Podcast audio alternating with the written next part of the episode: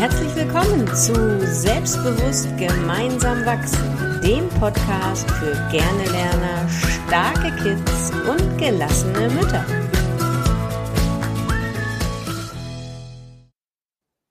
Moin, moin. Hör auf, dein Kind zu loben. Ei, was für ein kraftvoller Satz, oder? Corinna, kennst du den? Ja, ich kenne den. Ich habe dazu neulich einen Reel gepostet. Hör auf, dein Kind ständig zu loben, war der Satz eigentlich. Aber angekommen bei den Leuten ist wirklich, hör auf, dein Kind zu loben. Und es hat äh, irre, irre, irre viele Kommentare dazu gegeben, sowohl positive, die, die sich das Video wirklich bis zu Ende angeschaut haben, aber auch negative von Leuten, die sich von diesem Satz, hör auf, dein Kind zu loben, völlig getriggert gefühlt haben. Ja, ehrlich gesagt, ich kann das sehr gut verstehen, weil das ist ja so ein Imperativ, das ist ja so ein Befehlston, ne? Hör jetzt auf, dein Kind zu loben. Das ist ja, ey, da, da beschreibt mir jemand vor, was ich machen soll, muss, darf. Und eigentlich ist ja genau das Gleiche, was wir auch oft mit den Kindern machen. Jetzt fang an zu lernen. Äh, sei nicht so laut. Jetzt isst endlich dein Teller auf. Und komm früh nach Hause. Und räum jetzt endlich dein Zimmer auf. Also eigentlich reden wir genauso mit den Kindern, wie wir es eigentlich gar nicht wollen. Ähm, das ist einmal die erste Sache, dieser Imperativ. Und da ist es ja mal ganz schön, das zu fühlen, wie die Kinder sich vielleicht damit fühlen könnten, wenn wir es einmal fühlen. Aber wir wollen ja uns heute einmal um dieses Thema Loben äh, kümmern. Und ehrlich gesagt, ich habe auch immer gedacht, das ist toll, mein Kind zu loben. Also ich bin in dieser äh, Wahrnehmung aufgewachsen, lob dein Kind. Das hast du aber toll gemacht. Ach, äh, prima. Ach, du bist aber schlau. Ach, das hast du aber auch schnell verstanden. Ich glaube, sowas habe ich meinen Kindern auch gesagt. Und erst jetzt weiß ich, dass das gar nicht das Richtige ist. Mhm. Und das finde ich so sehr spannend. Ähm, das musste ich auch erstmal lernen. Das durfte ich auch erstmal lernen. Ei, dieses Müssen, ne, das ist aber auch fatal. Und ich weiß ein Beispiel, mein Sohn hat seinen Führerschein gemacht und ist dann äh, rückwärts aus unserer Ausfahrt rausgefahren. Und dann habe ich gesagt, das hast du aber gut gemacht. Dann habe ich mir überlegt, was hat er denn jetzt eigentlich da gut gemacht? Also vielleicht denkt er, äh, er hat da prima äh, nach hinten geguckt, während ich meine, er hat prima die Geschwindigkeit vielleicht kontrolliert und mit dem Gas geben. Und das hast du gut gemacht, ist vielleicht noch äh, okay, weil das vielleicht eine Fähigkeit ist und nicht du bist, weil das ist ja gleich wieder eine Identität. Aber eigentlich hätte ich besser sagen müssen, ich bin beeindruckt, wie leicht du hier aus dieser Ausfahrt herauskommst, wie du mit dem Gas gespielt hast, damit das Auto nicht abgesoffen ist. Mhm. Und damit komme ich auch zum ersten Punkt. Worauf dürfen wir denn eigentlich achten, wenn wir unseren Kindern die Wertschätzung entgegenbringen wollen, anstelle des Lobens? Was für Alternativen haben wir denn? Was sagst denn du dazu?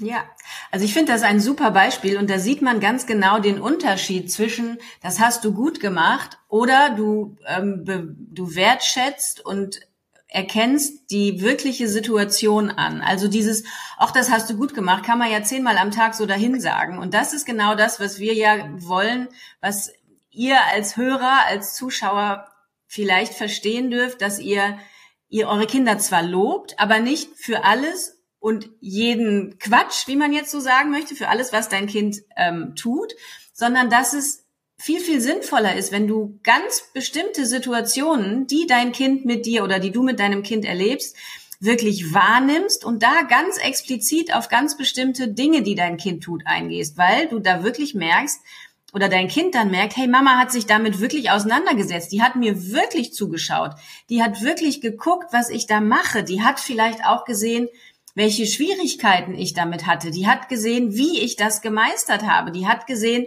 wie ich diese Schwierigkeit überwunden habe. Und das kommt mit so einem Satz, hey, ich habe, das hast du richtig gut gemacht, da mit dem Lenken und wie du da ganz langsam die Ausfahrt runter und dann auch noch geguckt hast, weil da kam ja auch dieser LKW von links und auf der rechten Seite standen noch die Mülltonnen und das hast du echt richtig gut umschifft. Da merkt doch ein Kind, in deinem Fall war es ja jetzt schon ein erwachsener Junge, ähm, dass du die Situation wirklich wahrgenommen hast, als wenn du so im Vorbeigehen sagst oder einfach so, das hast du gut gemacht.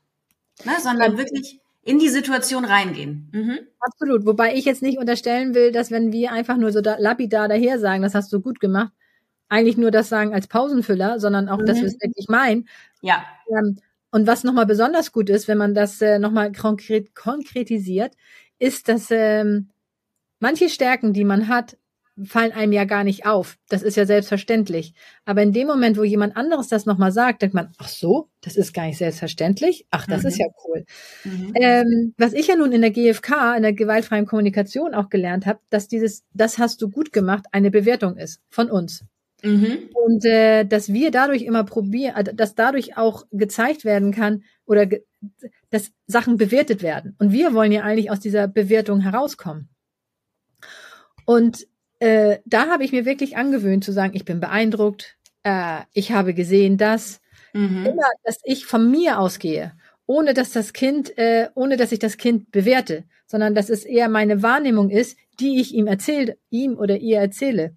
Ähm, und das ist auch nochmal ein ganz großer Veränderung gewesen für mich, weil äh, ich natürlich immer meine Kinder bewertet habe.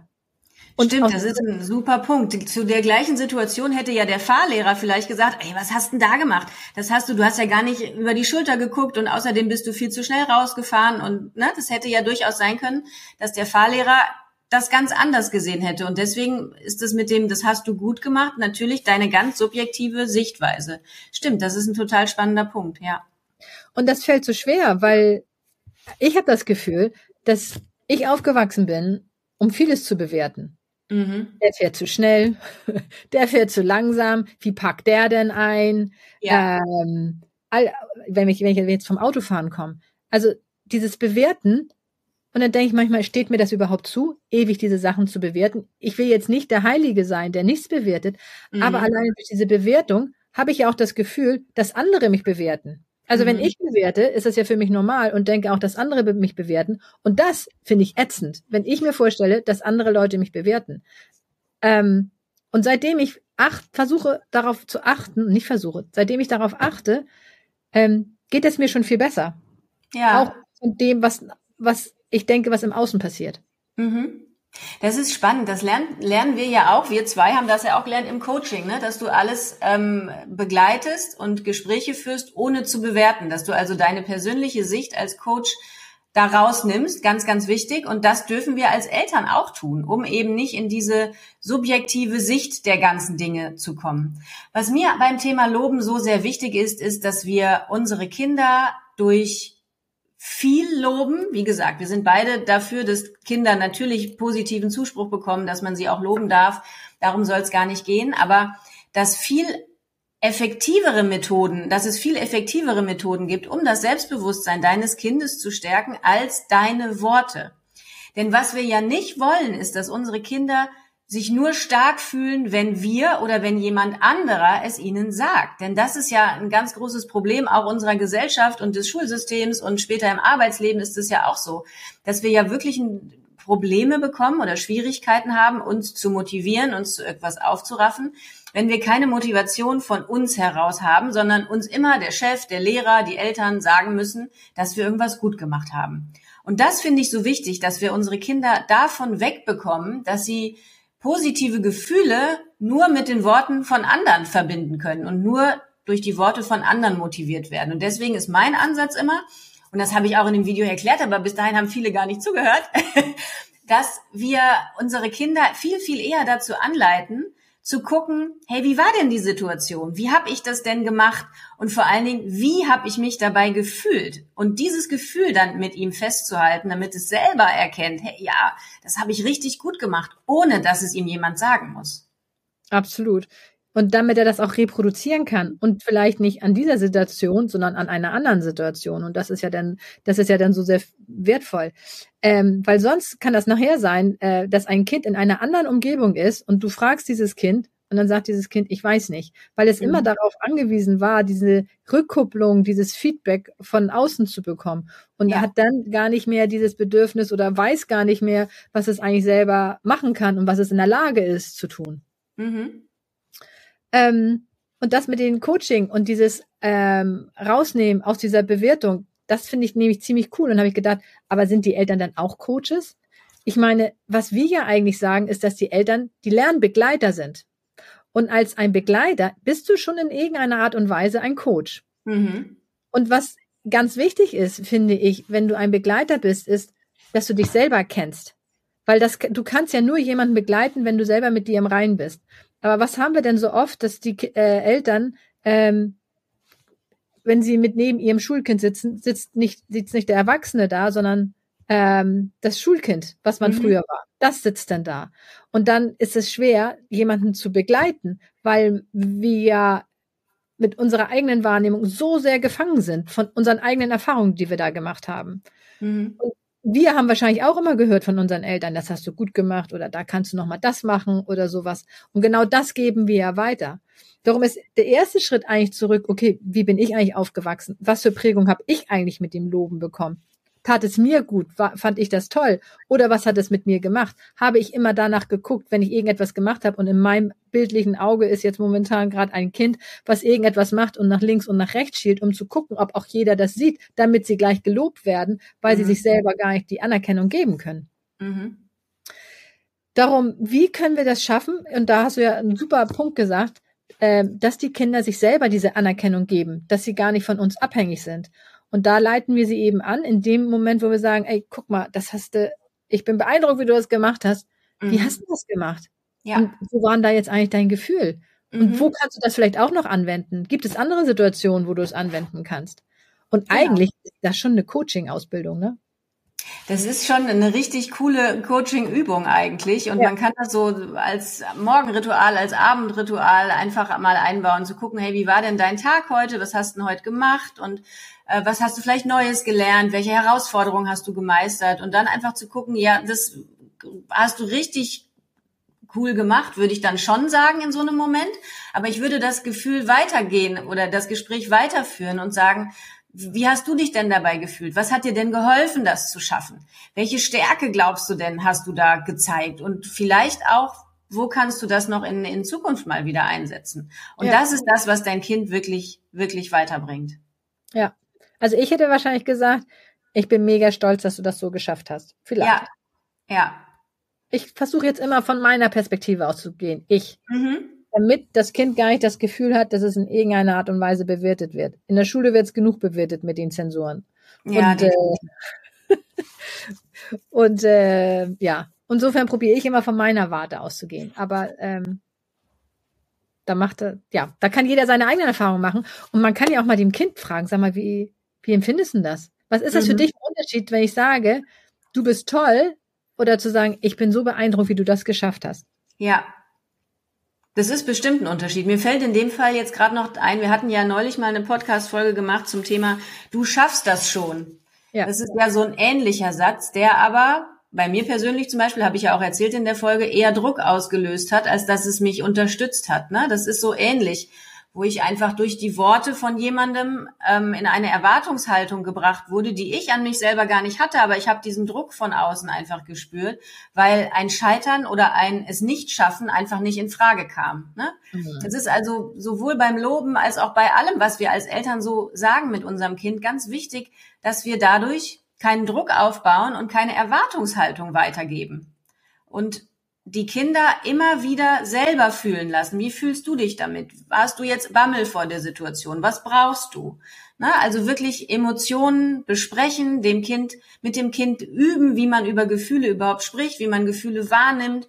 Du machst das ja auch immer so schön ne, mit, was hat das Gefühl für eine Farbe? Wo ist das Gefühl? Hat das vielleicht eine Form? Wie sieht das aus? Und über solche Dinge einfach dem Kind beizubringen, sich selbst wahrzunehmen und seine Stärken zu erkennen und auch zu erkennen, was brauche ich jetzt eigentlich. Ja, das mache ich auch immer so gerne, welche Farbe und welche Form. Und dann, ähm, das hat mich am Anfang wirklich Überwindung gekostet, weil ich ja überhaupt gar nicht so aufgewachsen bin. Und mhm. äh, die Eltern, mit denen ich das dann mache, beim Emotionscoaching zum Beispiel, da habe ich auch gedacht, die denken doch bestimmt, ich bin jetzt hier, was ist denn das für eine verschrobene Alte, darüber zu sprechen, weil ich ja mhm. überhaupt gar nicht gewohnt bin, über Gefühle zu sprechen. Ja. Aber, und das finde ich so sehr beeindruckend, wenn man sich darauf einlässt, mhm. dann, ähm, dann ist das eine Befreiung. Ja. Und diese Erfahrung äh, habe ich gemacht und diese Erfahrung haben die Erwachsenen, die Mütter und Väter gemacht, mit denen ich zusammengearbeitet habe. Und wenn mhm. man selber diese Erfahrung macht, dann steht man ja auch dahinter. Das heißt, wenn wir jetzt den Eltern den Tipp geben, ja, frag doch mal, was das für das Gefühl aussieht. Wenn du nicht dahinter stehst, dann wird dein Kind auch denken, was ist das denn jetzt hier für eine Frage? Ja. Das heißt, probier es vielleicht erstmal an dir selber aus, dass du, wenn mhm. du ein Gefühl hast, dass du einfach mal in dich reingehst und sagst, okay, wo sitzt denn das Gefühl mhm. und ähm, wie sieht das aus und spontan, welche Farbe das hat. Und es ist erstaunlich, dass äh, dieses, dieses spontan nach der Farbe fragen oft zu einer Antwort führt, mhm. während ich für mich dieses Gefühl eine ganz andere Farbe gehabt hätte, aber mhm. derjenige hat diese Farbe gewählt. Und das mhm. hat einen Grund. Und insofern, wenn du als Mutter oder als Vater, der jetzt den Podcast hört, einfach mal das selber mal ausprobiert, wenn du gerade gestresst bist, geh rein in dich und frag dich, ähm, welche Farbe hat das Gefühl? Sodass du auch selber merkst, wie der Nutzen ist. Weil wenn du das mhm. nachher bei deinem Kind anwendest, mhm. dann merkt das Kind, das ist wirklich eine berechtigte Frage und es hilft mir weiter, mit meinem Gefühl umzugehen. Mhm. Wenn man das in, bei positiven Gefühlen macht, ist es ja durchaus auch möglich, über die Farbe und die Form oder wenn man ein Symbol vielleicht auch sich vorstellt, das zu dem Gefühl gehört, dieses Gefühl zu ankern. Ne? Man nennt das im NLP oder im Coaching ankern, sodass dein Kind dann in der Vorstellung dieser Farbe, dieses Symbols, dieser Form sich wieder in dieses Gefühl hineinversetzen kann, um dann zum Beispiel Kraft aus einer vergangenen Situation zu bekommen. Und dafür ist das ähm, total wertvoll und wichtig. Und wenn man das als Eltern selber mal erfahren hat und selber mal äh, gespürt hat, dann weiß man, wie man das dem Kind auch beibringt oder wie man so ein Gespräch mit dem Kind führt und was das für tolle Ergebnisse bringen kann. Genau. Ja. Und äh, um da das nochmal zu betonen, dass es so sehr wichtig ist, dass das, was du sagst, auch wirklich meinst äh, weil das Kind merkt das. Ähm, auch wenn wir sagen, Fehler sind Helfer, mhm. weil das macht man ja heutzutage so. ähm, und du aber innerlich denkst, mh, hm, richtig, aber in der Schule werden immer die Fehler verteufelt und äh, mhm. da sind nicht die Fehler die Helfer, kommt das auch genau bei deinem Kind an. Das heißt, du darfst auch das leben, dass das wirklich auch stimmt und dass du auch davon überzeugt bist. Mhm. So, jetzt sind wir aber eine ganz weite Runde gekommen, oder? Ja, jetzt sind wir eine weite Runde gekommen und haben wahrscheinlich wie immer schon wieder Ideen für drei neue Folgen. Ne? Genau. ja, also genau, diese Folge ging eigentlich um das Thema äh, Lobe dein Kind äh, nicht ständig. Mhm. Ähm, das damit haben wir angefangen und sind dann gekommen über, dass die Wertschätzung eigentlich das ist, was du deinem Kind ausdrucken möchtest und mitgeben möchtest und gern auch bewertungsfrei und von deiner Sicht her, weil äh, es sein kann, dass dein Kind vielleicht ganz andere Ideen dazu hatte, was du meinst, was besonders gut ist. Und wenn du das dann noch schaffst, dieses tolle Gefühl, was dein Kind in dem Moment hat, in irgendeiner Art und Weise zu beschreiben, indem du ihm diese Fragen stellst und dann noch zu ankern, dann hast du einen ganz runden Kreis gelaufen, wo mhm. dieses Loben, dieses Wertschätzen, deine positive Absicht, die du wirklich hast, um dein Kind zu zeigen, dass das, was es gemacht hat, wirklich toll war und du beeindruckt warst, äh, das auch für die spätere Zeit für sich zu nutzen. Mhm. Genau, super. Hast du so sehr schön zusammengefasst, Trixie. Dankeschön. Dankeschön. Prima. Also, hör auf, dein Kind ständig zu loben. Ja. In diesem Sinne, ähm, bis zur nächsten Folge. Ich weiß nicht, warum Trixie jetzt wieder hängt. In der Aufnahme geht's wahrscheinlich wieder. Also wir wünschen euch noch einen schönen Tag, wenn du das hier jetzt gehört hast. Ähm, und wenn du irgendwelche Kommentare hast, irgendwelche Hilfestellungen dir wünscht oder Fragen hast, dann melde dich gern jederzeit bei uns. Und ähm, du findest unsere E-Mail-Adressen und alle weiteren Links in den Show Notes. Alles klar, bis dann. Tschüss. Also vielleicht bin ich auch noch irgendwann zu hören. Dann sage ich jetzt auch Tschüss und äh, bis zur nächsten Folge.